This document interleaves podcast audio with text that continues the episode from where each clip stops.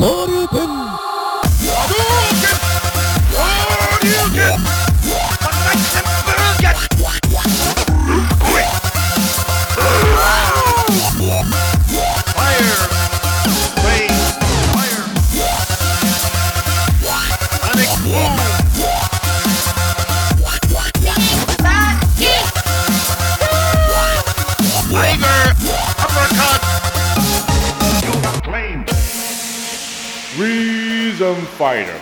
Bonjour à tous et bienvenue pour ce cinquième numéro de Rhythm Fighter. Et un jour j'arriverai à le prononcer correctement.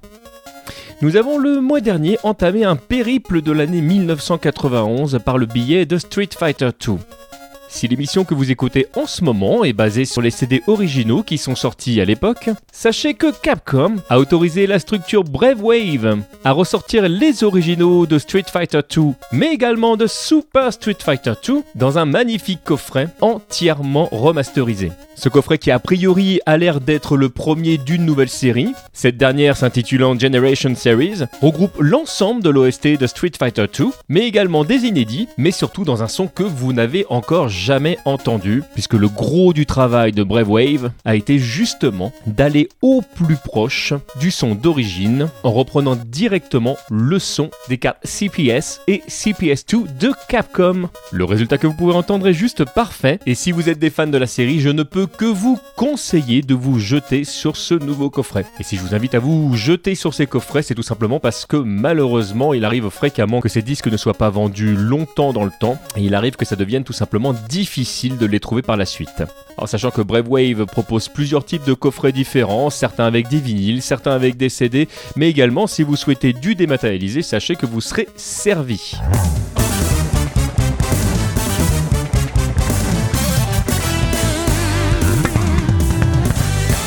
Le mois dernier, nous avions donc écouté ensemble les musiques de quatre de nos Street Fighter, Ryu, Honda, Guile et Blanca. Et eh bien, ce mois-ci, nous allons nous attarder à redécouvrir les thèmes des quatre derniers Street Fighter jouables de ce jeu. Et je vous propose qu'on commence par le blondinet américain.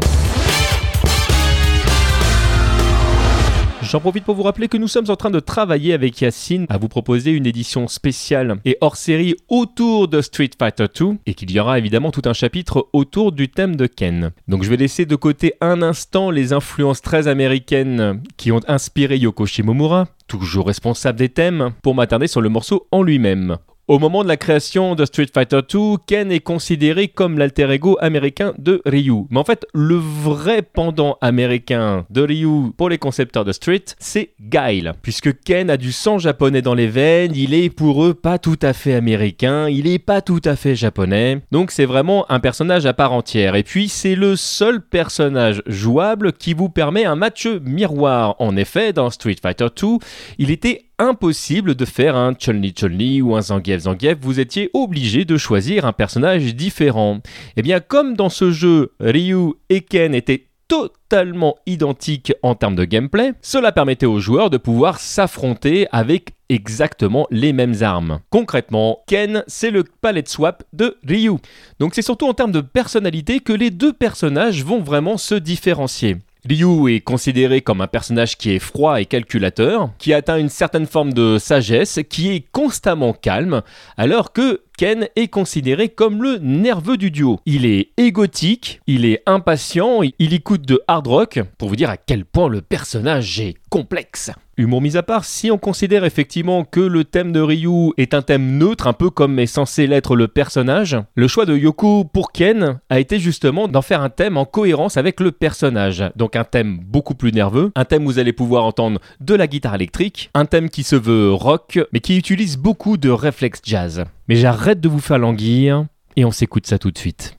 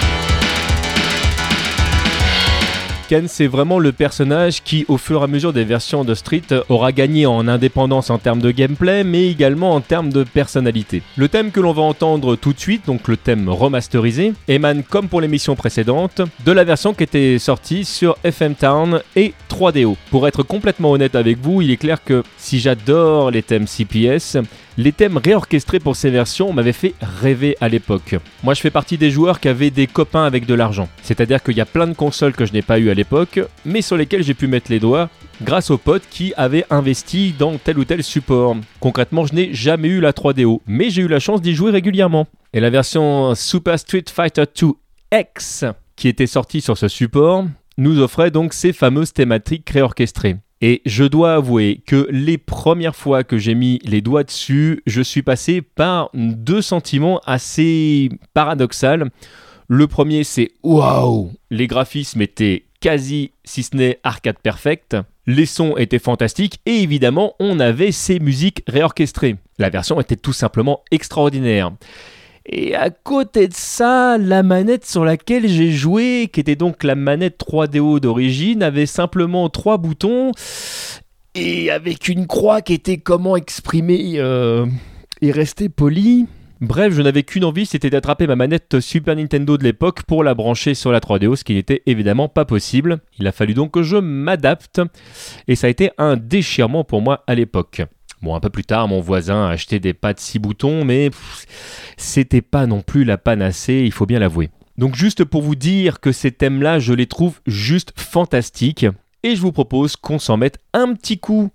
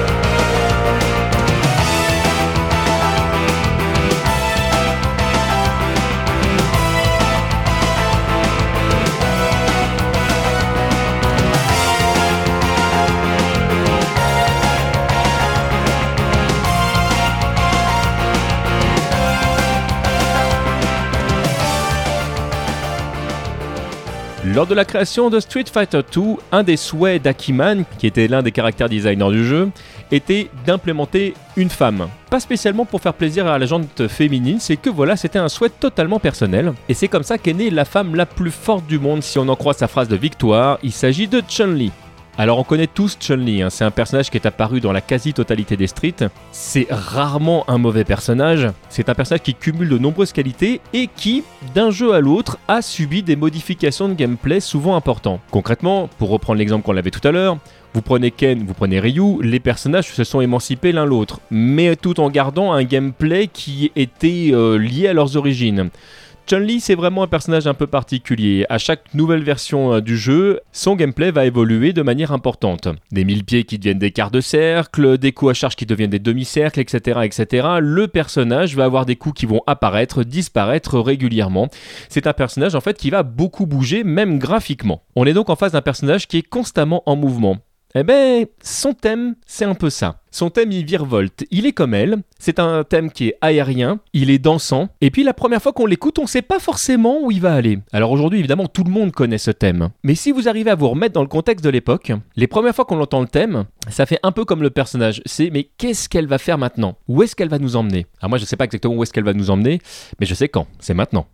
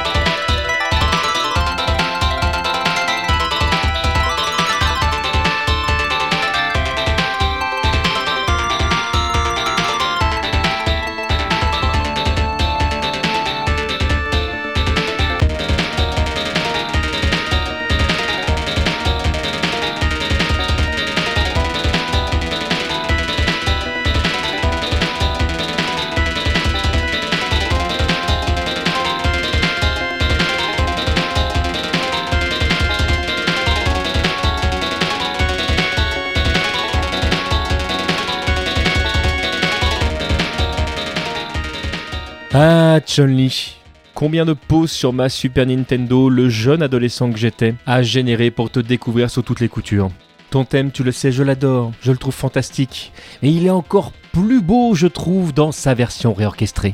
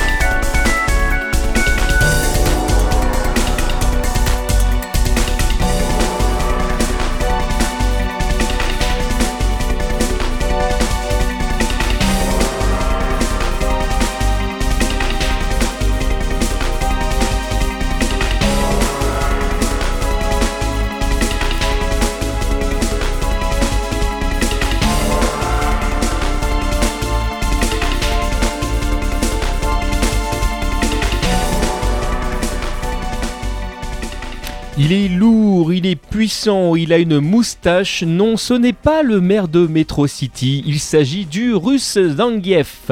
Alors je rigole de ce clin d'œil évidemment, mais euh, il est clair que le gameplay de base de Zangief est fortement, très fortement inspiré de celui d'Agar de Final Fight. Les deux personnages ont beaucoup en commun, au-delà de la moustache, on est d'accord. Non, Zangief il va plus loin, évidemment il a une barbe, évidemment il a une coupe à la Iroquois, donc il est forcément plus fort.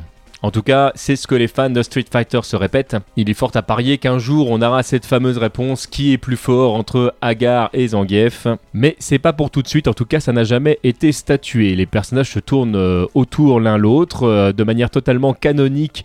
Ils n'arrêtent pas de se piquer chacun leur tour des techniques. Mais tel qu'il est présenté dans Street Fighter 2, Zangief c'est le super Agar. Il a un Laria, il a un Speed Driver, sauf que pour réaliser celui-ci, Zangief arrive à tournoyer sur lui-même. Il est d'une rare puissance hein, dans Street Fighter 2. Les premières fois que vous prenez des claques du catcheur russe, ça, ça vous met dans les vapes assez vite. hein. Ça fait très très mal. La mécanique de base de Street Fighter 2 étant elle-même déjà assez cash dans les coups que vous pouvez prendre dans votre barre de vie, le personnage fait très mal. Bah, le thème, c'est là encore un écho à Agar.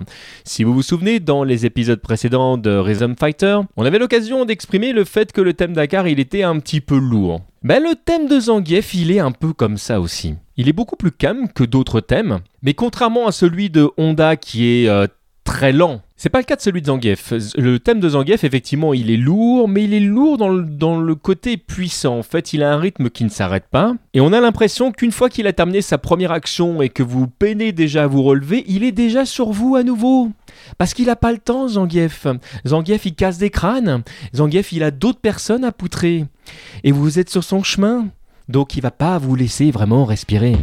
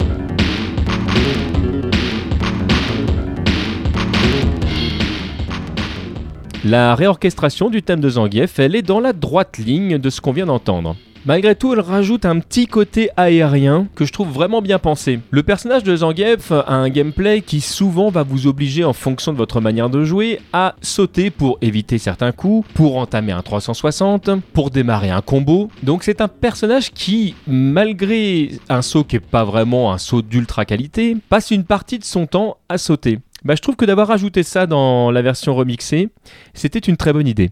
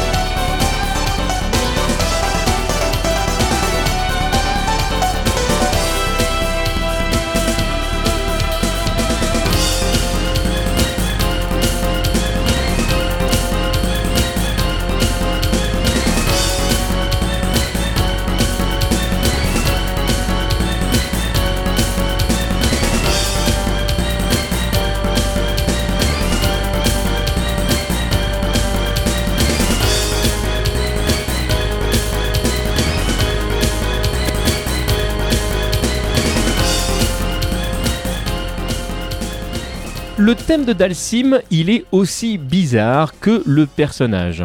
On se souvient, pour camper rapidement l'idée, c'est un Indien qui se balade maquillé avec des crânes autour du cou et qui est capable d'allonger ses membres pour venir vous chatouiller alors que vous êtes à plusieurs mètres de lui. Bon déjà ça c'est déstabilisant. Mais sa musique l'est tout autant parce qu'elle a un petit côté euh, joyeux. Elle a un petit côté on part voyager. Alors si on est totalement honnête, le thème de base de Dalsim il fait pas du tout indien, mais on aura l'occasion d'en reparler. Mais la manière dont Yoko a amené ses instruments, la manière dont elle joue sa mélodie, eh ben on y croit presque. On y est avec cet indien qui a des pouvoirs magiques. Ah oui, parce que j'ai oublié de vous dire, Dalsim quand il respire trop fort il vous crache du feu. Mais vous enflammez pas tout de suite, hein. on va d'abord écouter le thème.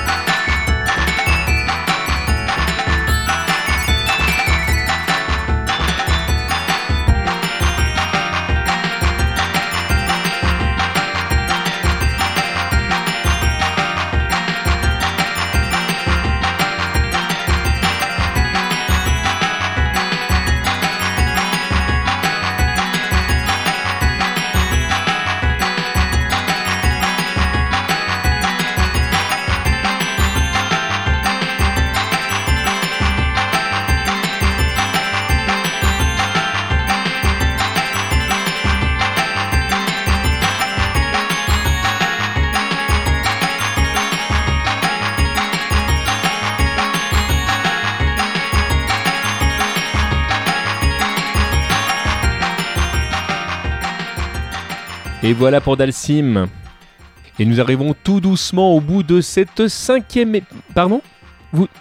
Ah, vous voulez aussi euh, le thème réorchestré? Ce que vous êtes gourmand Mais non, mais je plaisante, évidemment. Évidemment, qu'on se l'écoute. Oh là là, là là là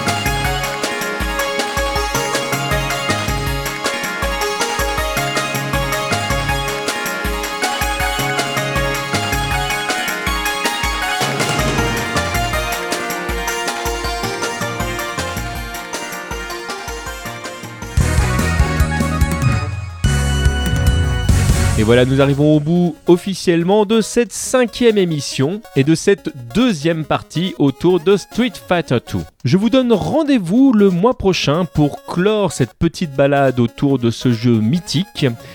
Et comme nous avons fonctionné par quatre personnages pendant ces deux dernières émissions, eh ben je vous propose que le mois prochain on se fasse les quatre derniers, les quatre boss, les quatre personnages non jouables de ce jeu, qui pour autant avaient évidemment une thématique nettement marquée, où on aura évidemment plein de choses à dire. En attendant, je vous fais d'énormes poutous, je vous souhaite le meilleur et je vous invite à garder le rythme.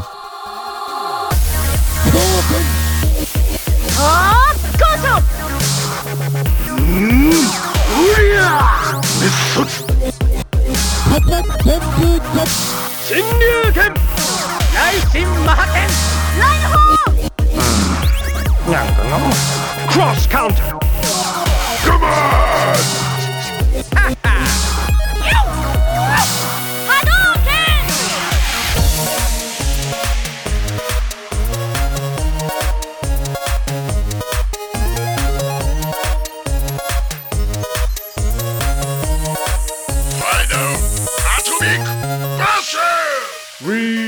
Fighter! Hey Nos productions vous plaisent? Vous avez envie de nous laisser un pourboire et retrouver du contenu exclusif? Alors rendez-vous sur premium.tmdjc.com.